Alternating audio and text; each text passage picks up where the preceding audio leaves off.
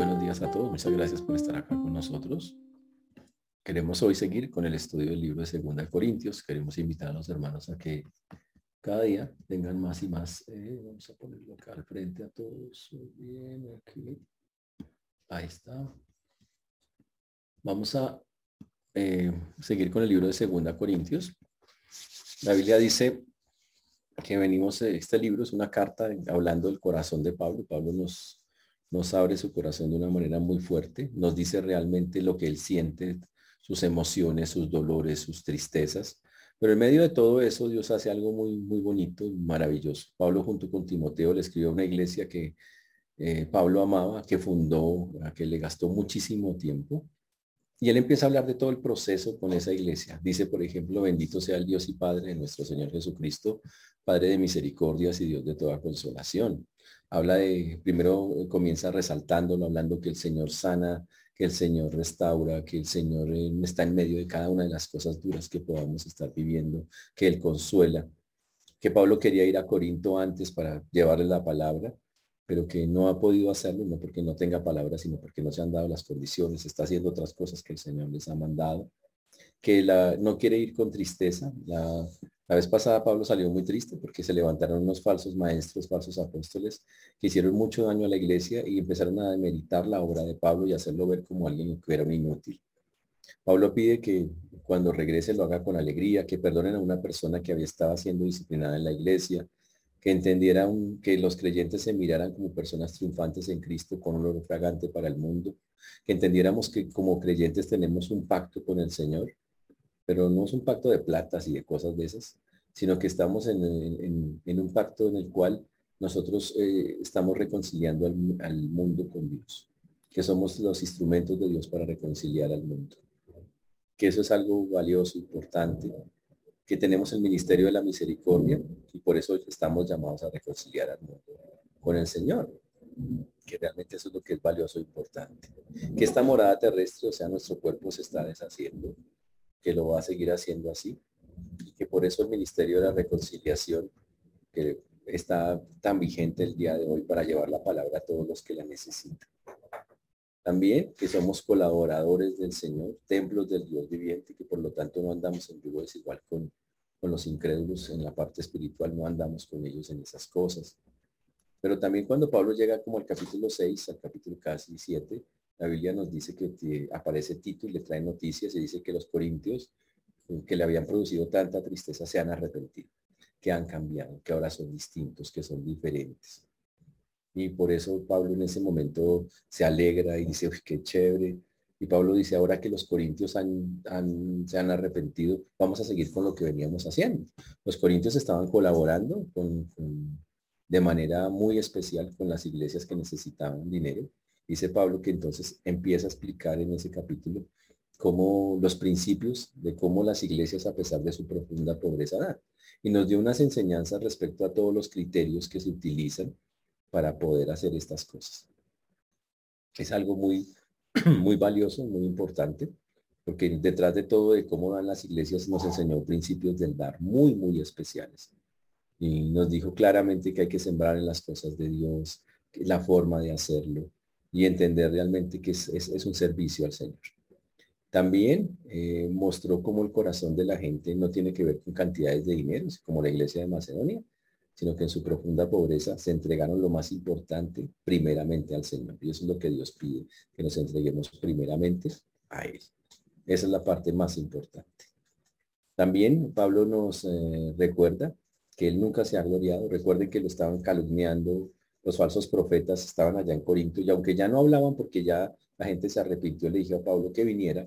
Pablo sabía que ellos estaban por ahí, que ellos iban a seguir por ahí y que tendría que confrontarlos un día.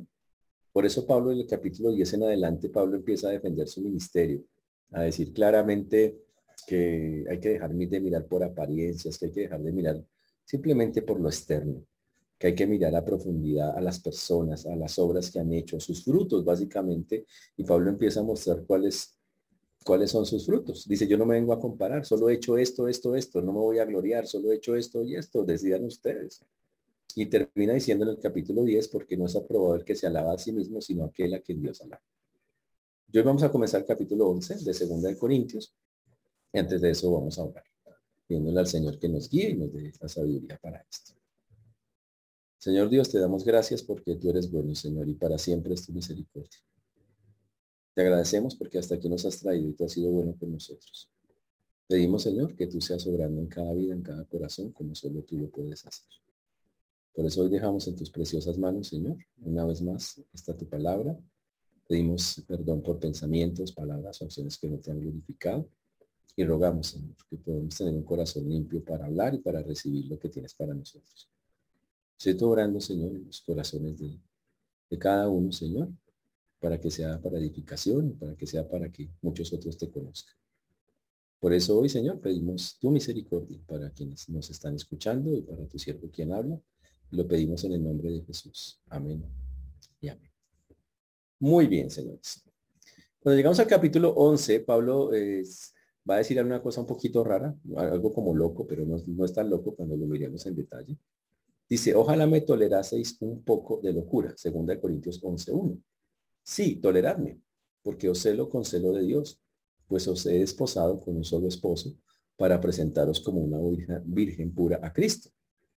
Pero me temo que como la serpiente con su astucia engañó a Eva, vuestros sentidos sean de alguna manera extraviados en la sincera fidelidad a Cristo.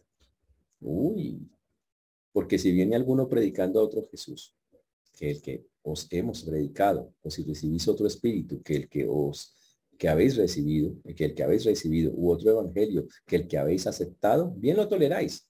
Y pienso que nada ha sido inferior a aquellos grandes apóstoles. Pues aunque soy tosco de, sea tosco en la palabra, no lo soy en el conocimiento. En todo y por todo os lo hemos demostrado. Mm, lindo texto. Pero lo que hemos visto en la mitad del texto hay una frase que, que nos llama la atención. Y es una frase que habla de la fidelidad a Dios de ser fiel con Dios. Y ese es el tema pues que Pablo quiere hablar, la sincera fidelidad. Se llama el mensaje de hoy, la sincera fidelidad. Y vamos a estar hablando de eso. Cuando hablamos de la sincera fidelidad, eh, Pablo recuerden que está siendo perseguido, lo están molestando, lo están atacando, juzgando de muchísimas maneras, le están diciendo que no sirve para nada. ¿Ok? Pablo ha tratado hasta ahora de defenderse, no se ha comparado con ellos, lo dijo claramente, no me voy a comparar con ellos. Y simplemente los empezó a confrontar diciendo, esto es lo que yo hago como apóstol, esto es lo que yo estoy haciendo. Y básicamente lo que vamos a escuchar hoy es que eh, Pablo le dice a los corintios, vuelvan a ser fieles con Dios. Regresen a ser fieles con el Señor. Y hoy vamos a hablar de esa fidelidad que el Señor tiene. Y Pablo para hacerlo, entonces dice, ojalá me toleraseis un poco de locura. Uy.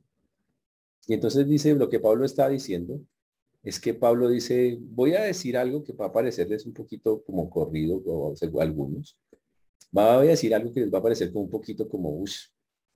Dice, pero ese Pablo, se, le corrió el champú o algo así dice, toléreme, solo escúcheme lo que les voy a decir.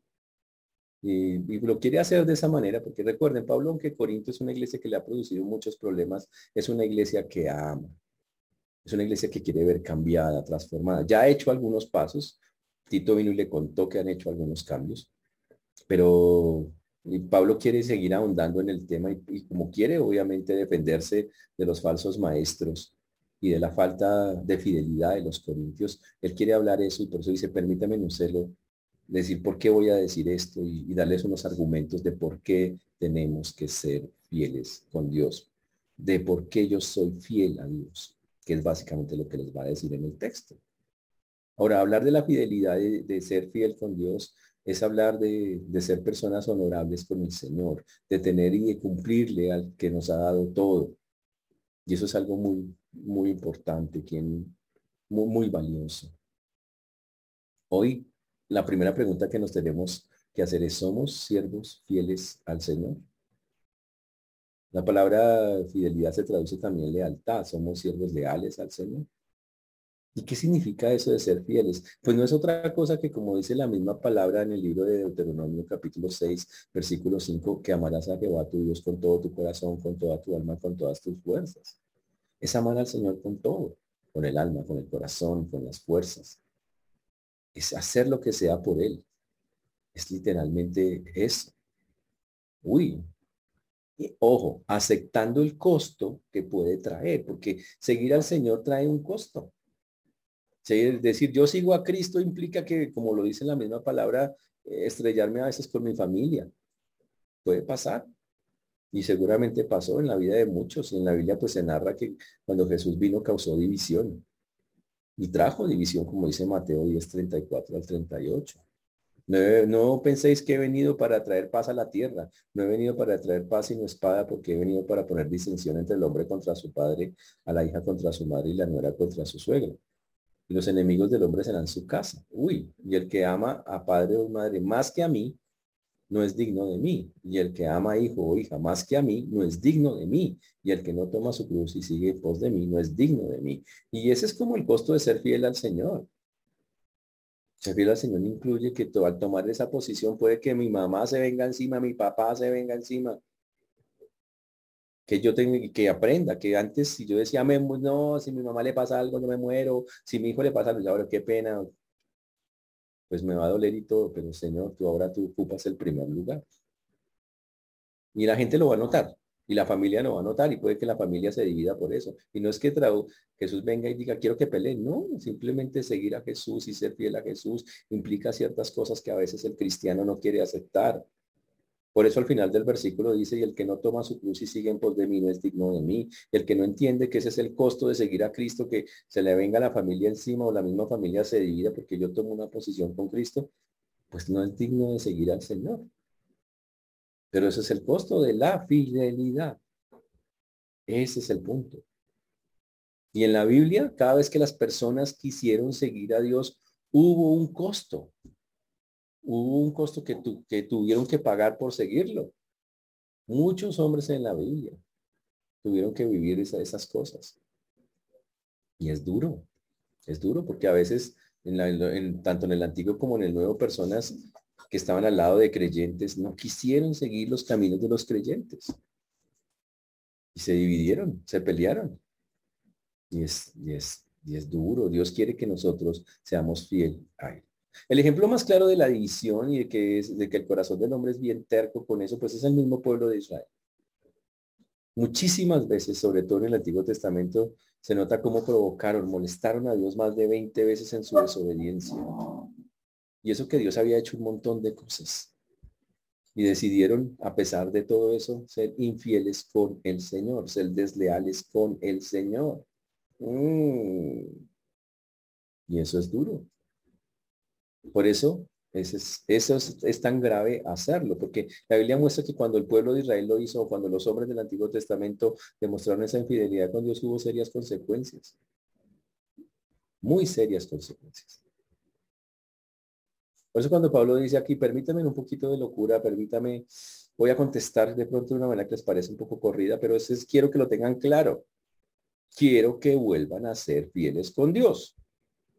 Él desea que lo y él comienza diciendo, porque os celo con celo de Dios. Mm. Para Pablo, el hecho de ver que las personas se desviaban del camino, de la fidelidad a Dios, de seguirlo, de estar cerca, de ser leales, eh, era algo muy duro para él. Para él era algo dolorosísimo, le rompía el corazón. Pablo decía, es que me, me duele verlos así. Y dice, el celo de Dios, el celo de Dios es un amor por las cosas del Señor es una indignación que tiene, eh, que hay dentro del corazón humano porque algo se está violando de Dios, porque algo no está bien con las cosas de Dios. Y para Pablo, él decía, o celo con celo de Dios, siento mucho dolor por eso que están viviendo. Es, es sentir el dolor porque le estoy fallando, fallando al Dios grande, poderoso. Y Dios es un Dios celoso y el único que tiene derecho a ser celoso es Él, dice la Biblia. Porque Él es un Dios celoso. Y significa que es un Dios, que cuida lo suyo. que tiene un cuidado especial por lo suyo. Y es el único, por eso dice, soy un Dios celoso. Y cuando las cosas o algo externo trata de dañar lo que es del Señor, Dios dice, soy un Dios celoso y actúa ahí. Que es diferente a los celos humanos que tienen razones totalmente equivocadas para hacerlo. No son enfoques en sí mismos. Y ese es el asunto grave de eso. Por eso dice Dios, yo soy un Dios celoso. La Biblia dice que Él es fuego consumidor. Es algo... Y la Biblia dice que Él se mostrará en Ezequiel 39, 25 hay un versículo que dice que se mostrará celoso por mi santo nombre. Ahora, Pablo, que era un creyente serio, decía, siento celo por ustedes, Corintios, de ver los que están desviándose del camino de la fidelidad a Dios. Necesito que vuelvan a ser fieles con Dios. Y esa deshonra que estaban teniendo al alejarse del Señor eh, hacía que Pablo se sintiera muy mal, muy cargado. Y por eso les escribe este pedacito con cierta locura, dice, permítame que sea como atrevido, como lo diga como, de que quiero que vuelvan a ser personas fieles con el Señor. A que vuelvan a tener esa relación con Él. Y les explica la razón. En el versículo 2, en la mitad dice, pues os he desposado con un solo esposo para presentaros como una virgen pura a Cristo. Pero temo que como la serpiente con su astucia engañó a Eva, sus vuestros sentidos sean de alguna manera extraviados de la sincera fidelidad a Cristo. Entonces, cuando Pablo está expresando que, que, los corintios no son fieles con el Señor, entonces para hacerlo entender, entonces él coge una analogía, un algo muy conocido del matrimonio. Entonces, para eso nos toca entender cómo funcionaban las bodas de la época, ¿no? Entonces, primero había el compromiso. En el compromiso las personas firmaban el pacto. Decían, listo, nos vamos a casar. Era como dos personas que en ese tiempo los padres cuadraban el asunto, se sentaban en una mesa, vamos a hacer el compromiso. Mi hija se va a casar con su hijo, eso ocurría normalmente un año antes. Y ellos ya sabían, nos vamos a casar, pero sabe que no, no se tocaban, no se miraban, era el compromiso. Se llamaba eh, en ese tiempo el desposorio, que duraba más o menos un año. ¿Ok? Ahora, aunque ellos no tenían contacto con nada, ellos eran considerados marido y mujer para todos los efectos legales. O sea, aunque nunca habían estado juntos, ellos ya estaban casados, solo porque el compromiso Así era como se miraba, literalmente. Ya firmamos el papel, estamos comprometidos. En un año en la ceremonia. Y el desposorio solo se rompía por la muerte o el divorcio o la infidelidad. Pero tremendo, era un divorcio. Si una persona rompía un compromiso en la cultura judía, eso era un, eh, un divorcio porque para ellos ya estaban casados, así no estuvieran juntos todavía. Uy. Ahora, durante ese desposorio, el periodo del desposorio, eh, todos tenían que trabajar, sobre todo los padres, para que la hija permaneciera fiel al esposo prometido. Y entonces, él, el esposo prometido, ¿ok? él la presentaría a su esposo en la ceremonia de boda como una virgen pura. Interesante eso, ¿no? Él tenía que presentar, el papá tenía que presentar a la hija, decir, mire, esta es mi hija, es una, la traigo, la he guardado, la he cuidado. Y Pablo dice que cuando le predicó a los corintios, básicamente hizo un compromiso con ellos. Es como si fuera un solo esposo. Y ellos en ese momento, los corintios, donde Pablo pasó más de 18 meses, recibieron a Cristo. Y en ese momento se hizo un compromiso, se, se unieron. ¿Con quién? No con Pablo, con Cristo. Y esa, y esa fidelidad quedó ahí. Y se prometieron ser, ser fieles. Y ahora, como él es el papá que tiene que cuidar la hija, ¿ok? Para presentársela al esposo, entonces Pablo dice, yo como su padre espiritual, yo quiero presentar a los corintios que son mi hija, como una virgen pura a Cristo, que va a ser el esposo, porque ustedes ya están comprometidos. ¿Está claro el asunto?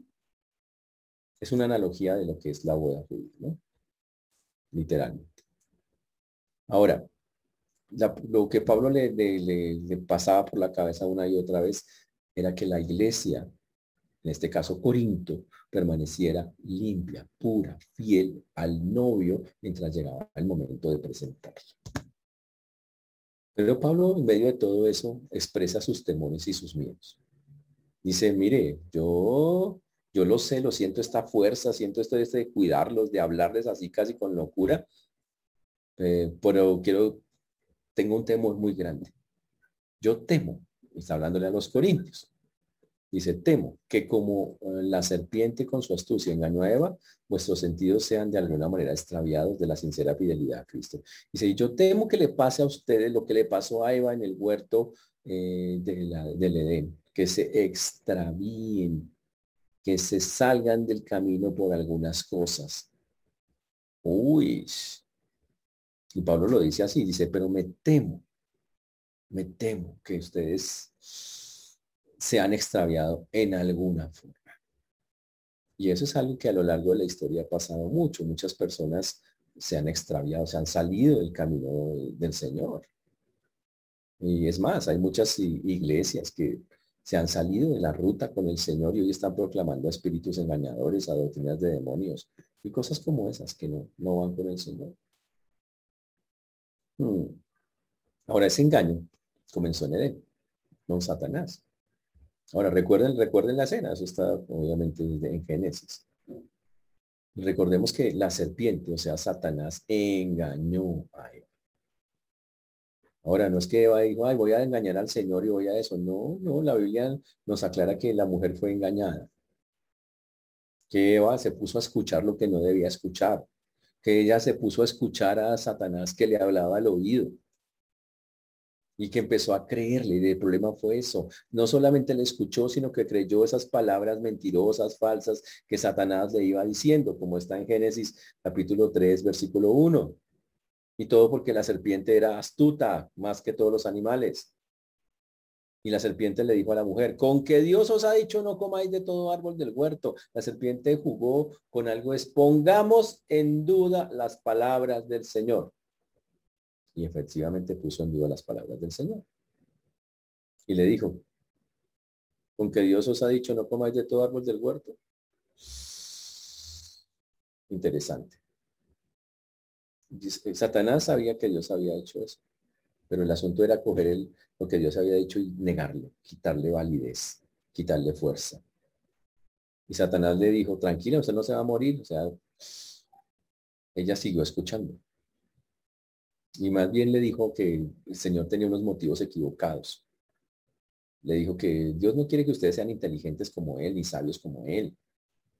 Es como por envidia que no los deja comer. Uh. Y entonces Eva, su corazón se torció se desvió. ¿Y qué hizo? Pues se dio esas cosas. Y cuando quedó engañada, pues hoy comió del árbol y después llamó al esposo y el esposo también comió y como resultado la humanidad cayó en pecado. ¿Todo por qué? Por escuchar a un falso, en este caso al papá de todos los falsos maestros que Satanás mismo. Y Pablo entonces trae a colación ese, eso que pasó en el huerto del Edén y dice, me temo mucho que a ustedes también eh, estos falsos maestros que son como la serpiente, o sea, como Satanás, sean tan astutos como la serpiente de Génesis y con ustedes esté pasando lo mismo y que sus sentidos, o sea, la palabra sentidos ahí significa sus pensamientos se hayan torcido, corrompido, dañado por andar escuchando a falsos maestros. Existe una tendencia hoy de pensar la gente y aún los cristianos, yo puedo escuchar lo que sea, yo puedo hacer lo que sea y no me pasa nada. ¿Quién dijo eso? Todo lo que escuchamos puede afectarnos en alguna u otra manera. Pero ahí, sobre todo los jóvenes, creen, ay, no, a mí no me pasa, yo puedo escuchar lo que sea, no pasa nada. ¿De? Eso se llama ignorancia y desconocimiento de lo que dice el Señor. Y no entender cómo funcionamos. Sí nos afecta lo que escuchamos. Ahora, peor si escucha doctrinas torcidas. Y dice acá que Pablo lo dice claramente, dice, yo me temo mucho que el astuto Satanás eh, ha logrado introducirse en sus pensamientos y ha corrompido eh, las cosas que se le habían enseñado. Y me temo mucho que obviamente ustedes han empezado a creer eso y por un pecado que la Biblia llama dis, falta de discernimiento. Ustedes no han podido frenar eso y cuando se enfrentan a esos falsos maestros no son capaces de frentearlos y caen en el error. Y eso demuestra que obviamente los cristianos de Corinto eran cristianos que o eran débiles en la palabra, que eran débiles doctrinalmente y tan débiles que no había en ellos discernimiento. Discernimiento. Y cuando no hay discernimiento, cualquier bus, así como dicen, cualquier bus le sirve. Como no saben para dónde van, cualquier bus le sirve. Y cualquier tendencia los arrastra y los lleva por aquí, por allá. Y eso es lo que estamos viendo hoy, tristemente, también en muchas iglesias. Doctrinas que la gente es llevada a cualquier cosa. A cualquier cosa. ¿Y sabe qué pasa cuando ocurre eso? Pues que las personas empiezan a proclamar una verdad que no es a decir esto es verdad cuando no lo es. Y empiezan a, hacer la iglesia débil, sin testimonio. Una iglesia que no tiene claro quién es su Dios. Y sobre todo lo más grave, entran en una deslealtad, en una falta de fidelidad con Dios. en pocas palabras, como lo dice Pablo, ya no hay una sinceridad, una sincera fidelidad a Cristo. Ya no lo hay. Ya ese Cristo que era el centro de la vida, ese Cristo que era, ya no lo es. Ahora el centro de la vida es eh, un Dios de caucho que les deja hacer cosas y que les da plata y que les da cosas y ya se torció. Todo porque han desviado su sincera fidelidad a Cristo, como Pablo lo dice en el texto. Mm. Y lo hacen y los falsos maestros hacen esas cosas. Y Pablo llega y dice, mire, yo, a mí el celo de Dios me consume, yo no quiero verlos perderse. Pero yo me temo que esas ideas, esos, lo que ellos le han enseñado han llegado a sus pensamientos y los han extraviado. ¿Cómo, cómo una persona se tuerce de las cosas que, eh, cómo los falsos maestros tuercen las cosas hoy? Haciendo que la gente haga un montón de cosas que no sirven para nada, que no edifican, que no los cambian, no los transforman y los alejan de Dios con enfoques humanos, psicológicos, emocionales, trayendo a la iglesia el show, el mundo, el entretenimiento, la política, y todo para que el pueblo de Dios se desvíe y coja por un lado, por el otro, nada que ver con lo que Dios quiere que sea realmente el trabajo con el Señor. Pero ser fiel a Dios, señores, es algo que es impajaritable. Es algo que nos toca. Es algo que tenemos que estar luchando por hacerlo. Y si no podemos ser derechos con Dios, ¿qué nos espera? de ser fieles al Señor. Terrible. Las consecuencias pueden ser muy graves. Y entonces, Pablo, para que, que el asunto quede más claro, llega y coge un ejemplo y dice, les voy a dar un ejemplo. Porque si viene alguno predicando a otro Jesús que el que os hemos predicado, o si recibís otro espíritu que el que os hemos recibido, u otro evangelio que el que habéis aceptado, bien lo tolera. Y dice, la evidencia de eso es que ustedes han aceptado a estos falsos profetas. Y él dice, porque sí, opuesto que, como se traduce. Dice, la evidencia de que ustedes han caído en eso es que eh, dentro de la iglesia de Corinto ya hay un montón de falsos maestros.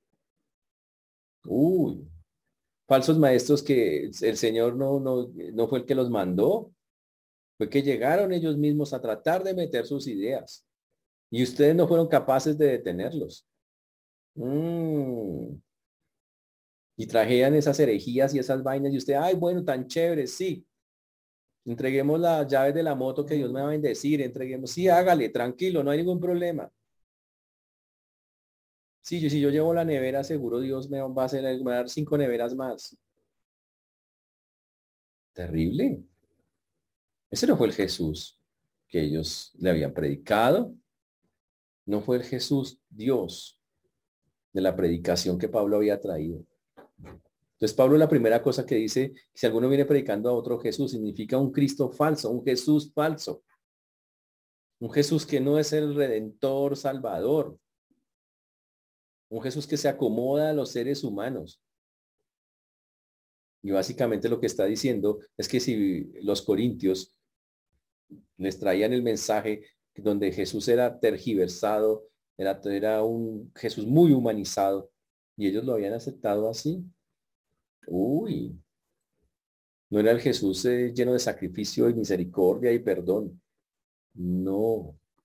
Y por eso Pablo dice, no, está bien, eso es, triste. Que las personas hoy acepten cosas como esas. Porque no fue lo que se les predicó por más de 18 meses.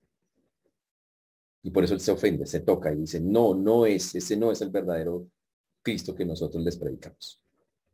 En pocas palabras, la doctrina de, de Cristo, la cristología, se echa a la basura. Y todo lo importante de él no es enseñar.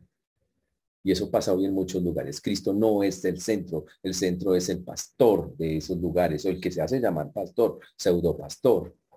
Y por eso la gente en lugar de alabar a, a Jesús, dicen César, César, Enrique, Enrique. Mira bien, cuando hagas esas cosas, cuando mires esas cosas y esos lugares, mira bien. Porque es algo que el Señor dice que hay que tener muchísimo cuidado. Pero no era, no era más que eso. La segunda cosa también dice, o si recibís otro espíritu que el que habéis recibido. ¡Ah! ¡Wow!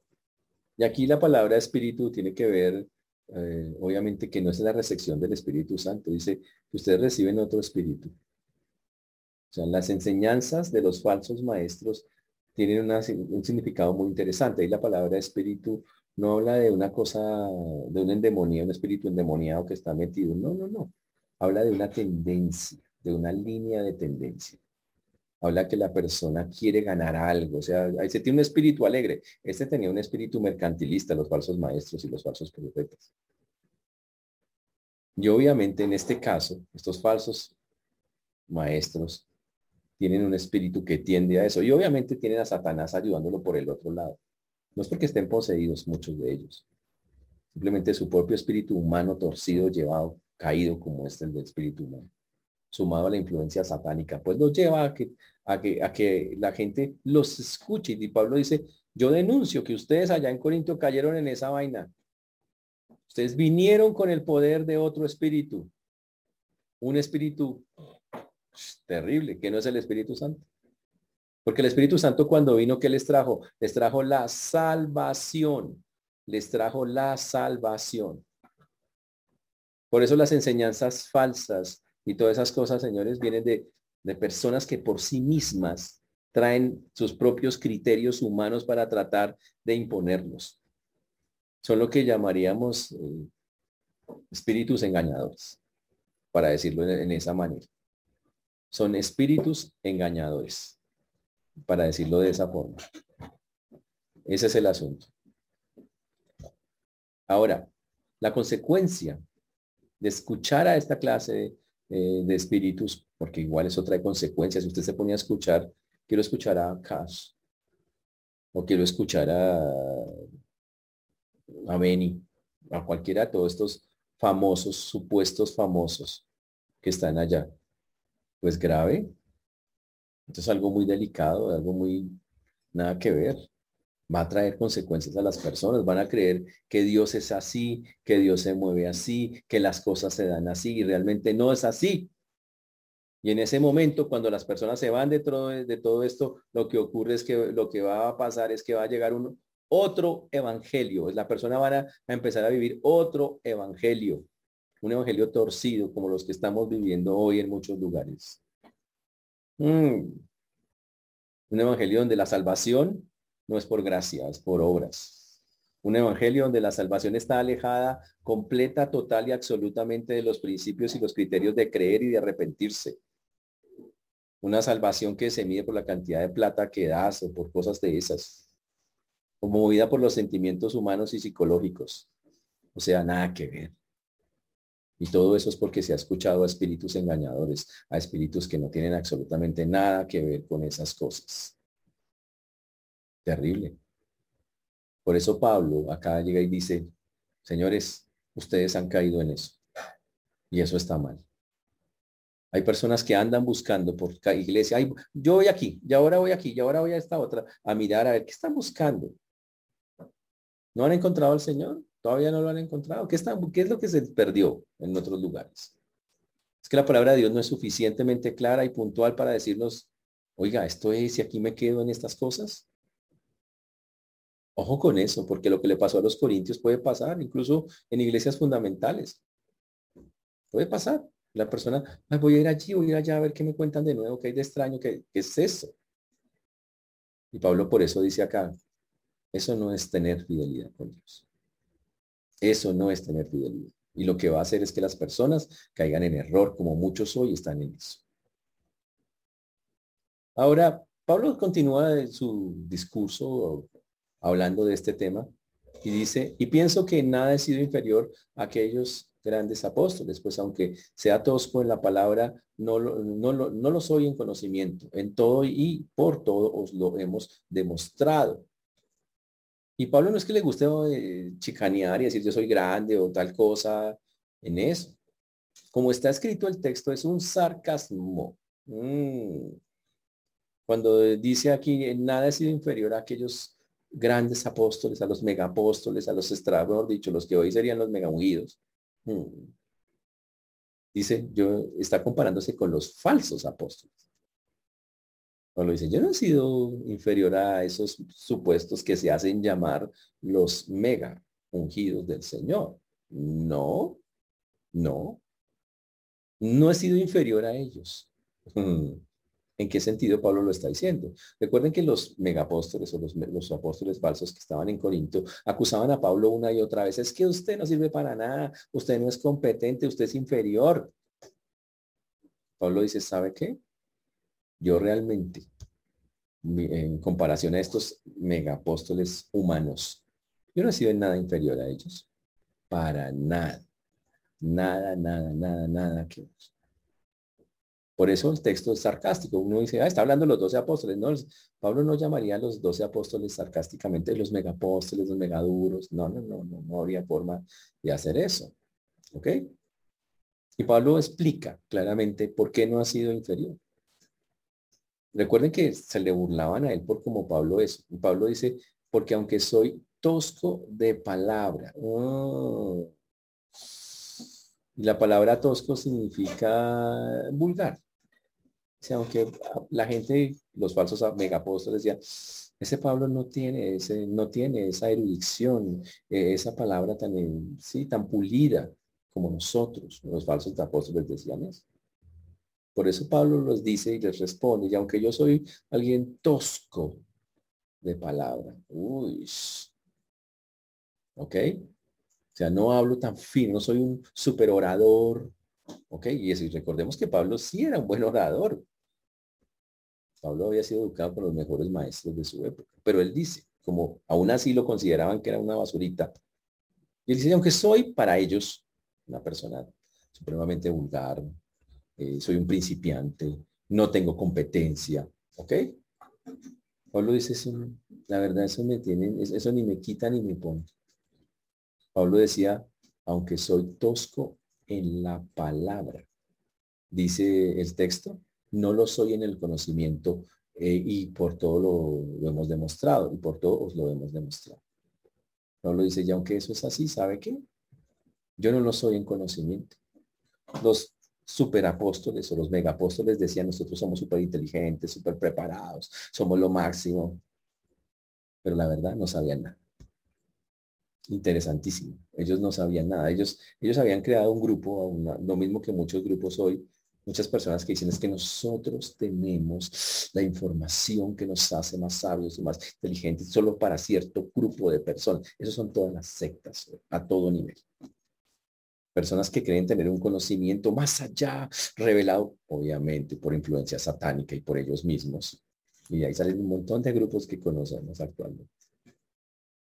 Y ellos decían que esta información solo es para, y tienen logias y sectas y sus logias tienen niveles. La información tiene que ir por niveles, tienes que ir a tal nivel para llegar a más información. y Pablo coge con este versículo y dice, ¿sabe qué es basurita? Dice, yo no parezco de conocimiento. Es más, yo soy administrador de los misterios de Dios. Dios se lo revelaba directamente, Dios lo llevaba, él era Pablo de verdad sí tenía el conocimiento porque venía de Dios. Ellos tenían su conocimiento de sus propios criterios y de la influencia satánica. De ahí donde viene el conocimiento de muchas sectas Ese es el punto. Por eso Pablo siempre dice, yo no hablo palabras de humana sabiduría, yo hablo palabras de Dios. Yo hablo lo que el Señor me dice.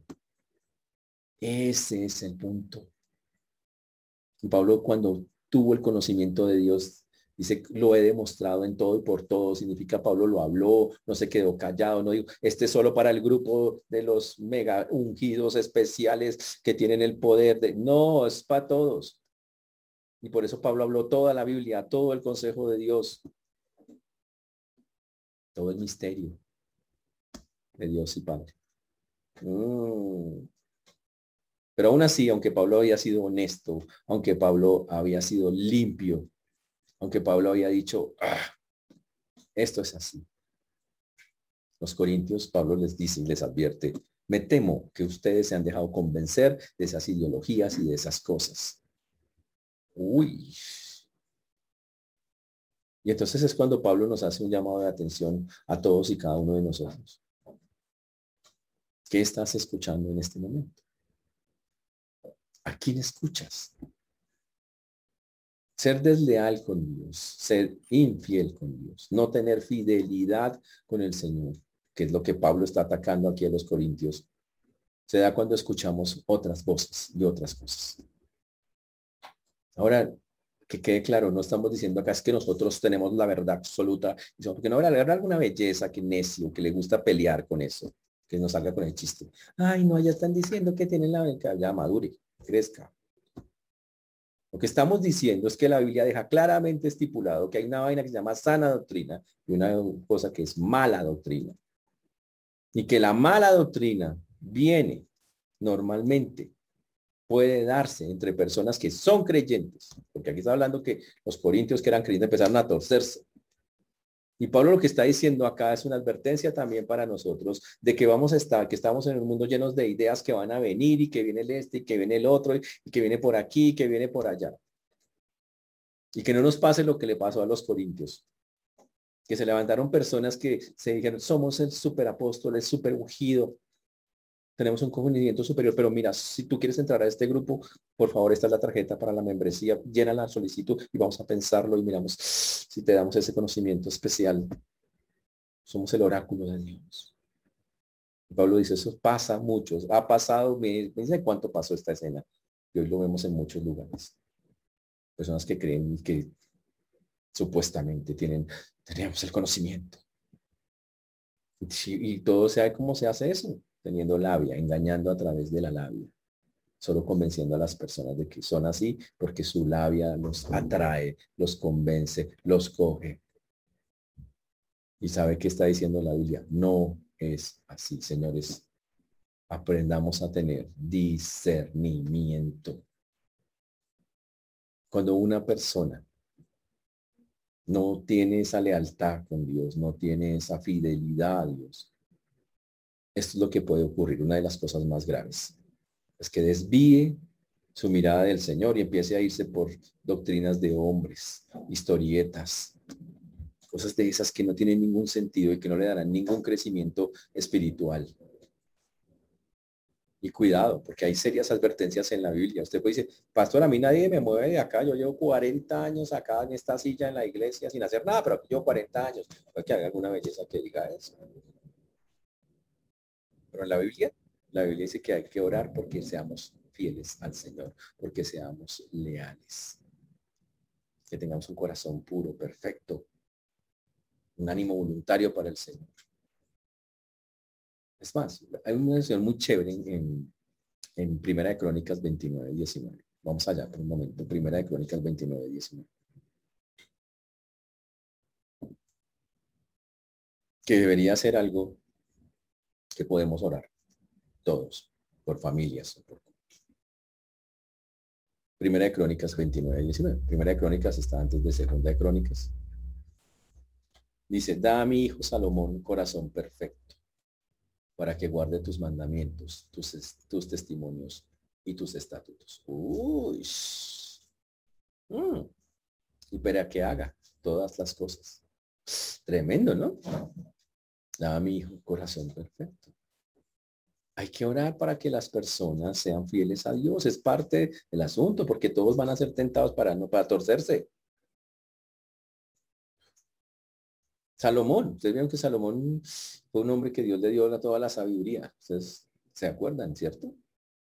De eso. Cuando Salomón dedicó el templo al Señor, cuando finalmente hizo el templo después de semejante trabajo tan impresionante, dijo, orando, sabiamente, dijo en Primera de Reyes 8, 61. Sea pues perfecto vuestro corazón para con Jehová nuestro Dios, andando en sus estatutos y guardando sus mandamientos como en el día de hoy. Primera de Reyes 8:61. Pocas palabras, él dijo, Señor, guárdalos, cuídalos, que su corazón se mantenga fiel con Dios, se mantenga en una sola línea, que anden en sus estatutos, que anden en sus caminos. Fantástico. Pero la historia triste es que este mismo Salomón que pedía tanta sabiduría, tanto que Dios guardara, que las personas fueran perfectas, que fueran fieles con Dios, al final se torció. Dice en Primera Reyes 11:4 que cuando Salomón era ya viejo, sus mujeres inclinaron su corazón tras dioses ajenos. Su corazón no era perfecto con Jehová su Dios, como el corazón de su padre David. La lealtad con Dios, la fidelidad con Dios es de mantenimiento constante. Y si no tenemos, y si no nos cuidamos, así usted lleve 40 años sentado en esa silla sin hacer se puede torcer. Ya le pasó a Salomón. ¿Está claro eso? Entonces la advertencia que el Señor nos hace hoy es muy fuerte. Yo no voy aquí a decir, nosotros tenemos la verdad absoluta. No, yo creo que ustedes tienen que discernirla igual, tienen que tener discernimiento. Pero aquí exponemos la Biblia tal cual es. Y así lo vamos a seguir haciendo. Esperamos que el Señor, y tienen que orar para que la mantengamos así, para que seamos fieles al Señor, para la línea del Señor. Y no caer en cosas que, que pueden dañar la iglesia. Y debe ser una oración constante por la iglesia y por las personas, por las familias, que el corazón se mantenga así. Y no porque somos perfectos. Pero sí les puedo decir que debe ser una constante en nosotros, todo el tiempo examinarnos y que estamos escuchando. Quite de su vida lo que nos sirve. Quite lo que, lo que no tiene que oír, quítelo. Quite lo que nos sirve para escuchar. Sáquelo. No sé si es la música, no sé si está escuchando predicaciones allí, allá. En internet se consigue de todo. Hay cosas muy buenas y hay basura. Pidan al Señor discernimiento, póngase serio con las cosas, llénese de conocimiento. Eh, Pablo dijo, yo tengo conocimiento. A mí no me importa si me dicen que hablo bonito o hablo feo, tengo el conocimiento. Quiero agradar a Dios y no quiero engañar con palabras todas lisonjeras y tan bonito que habla, me convenció la persona. Dejen de seguir a personas que les parece que hablan bonito, pero que no dicen lo que la Biblia dice. Pero de seguir a aquel que todavía le cuesta mucho hablar bien, pero que habla lo que dice el Señor. Eso es lo que está diciendo. Porque si no, vamos a hacer como Salomón. Sí, muy, ya se descuidan. Y ojo con esto, esto es, para terminar, esto es un asunto de concentración de pura concentración. Hoy estás en la sana doctrina. Así lo, yo lo digo claramente. Estamos en la sana doctrina. Una, única y exclusivamente. Pero pilas, porque no estamos exentos de caer como Salomón. De descuidarnos, de, desconcentrarnos.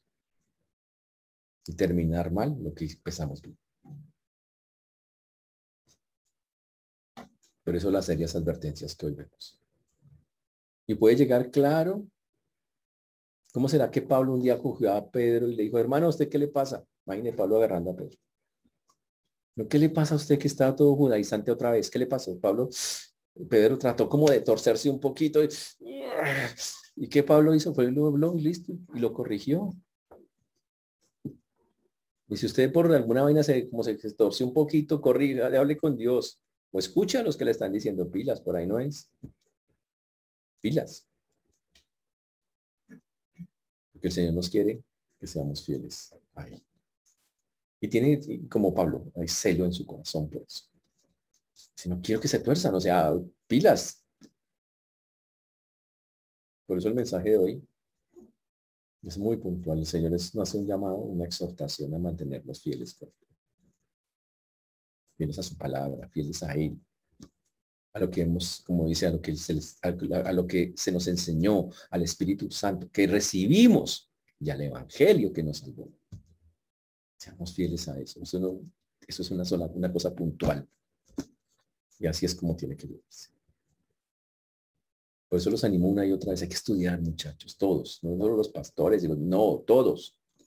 Cada usted tiene que prepararse más, utilice las herramientas que tenemos, métase con las cosas de Dios. Escuche cosas que en verdad edifiquen. No recomiendo nada diferente a BBN, nada distinto a eso. Pero escuchen, disiernan, porque estamos en un mundo lleno de falsos maestros y van a seguir llegando hasta que venga el Señor. Muchos. Pero si su oído no está clarito con eso, no vamos a ser fieles con eso. Que el Señor nos ayude, hermanos, y oremos también por todos aquellos que están hoy abiertamente en lugares así, con personas que al frente, a través de su labia, los han logrado convencer y llevar y desviar movidos esas personas por sus propios deseos y por la influencia satánica. Señor, ten misericordia de ellos. Ellos pueden cambiar. Y si no, listo, Dios hará justicia con ellos. Pero todos los que están escuchando, tienen que escuchar también una voz verdadera y usted está para hablar con amor y confrontarlos. Prepárese para eso. Por eso les digo, estudien. Métanse en los cursos, aprendan cada día más del Señor para que podamos tener una fe que podamos defender con Biblia misma, sin pelear y sin imponer, sino con amor. Señor nos ayude, hermanos, vamos a ver. Señor Dios, te damos gracias por esta mañana, por este tiempo, por todo lo que tú haces. Gracias. Te agradecemos porque hasta aquí nos has traído y tú has sido bueno con nosotros. Rogamos que sigas obrando en cada vida, en cada corazón, como solo tú, nadie más que tú lo puedes hacer. Por eso damos a ti la gloria, la honra y la alabanza. Guía nuestros pasos. Te lo suplicamos, Señor, para que podamos guardar nuestro corazón, para ser fieles como lo vimos hoy.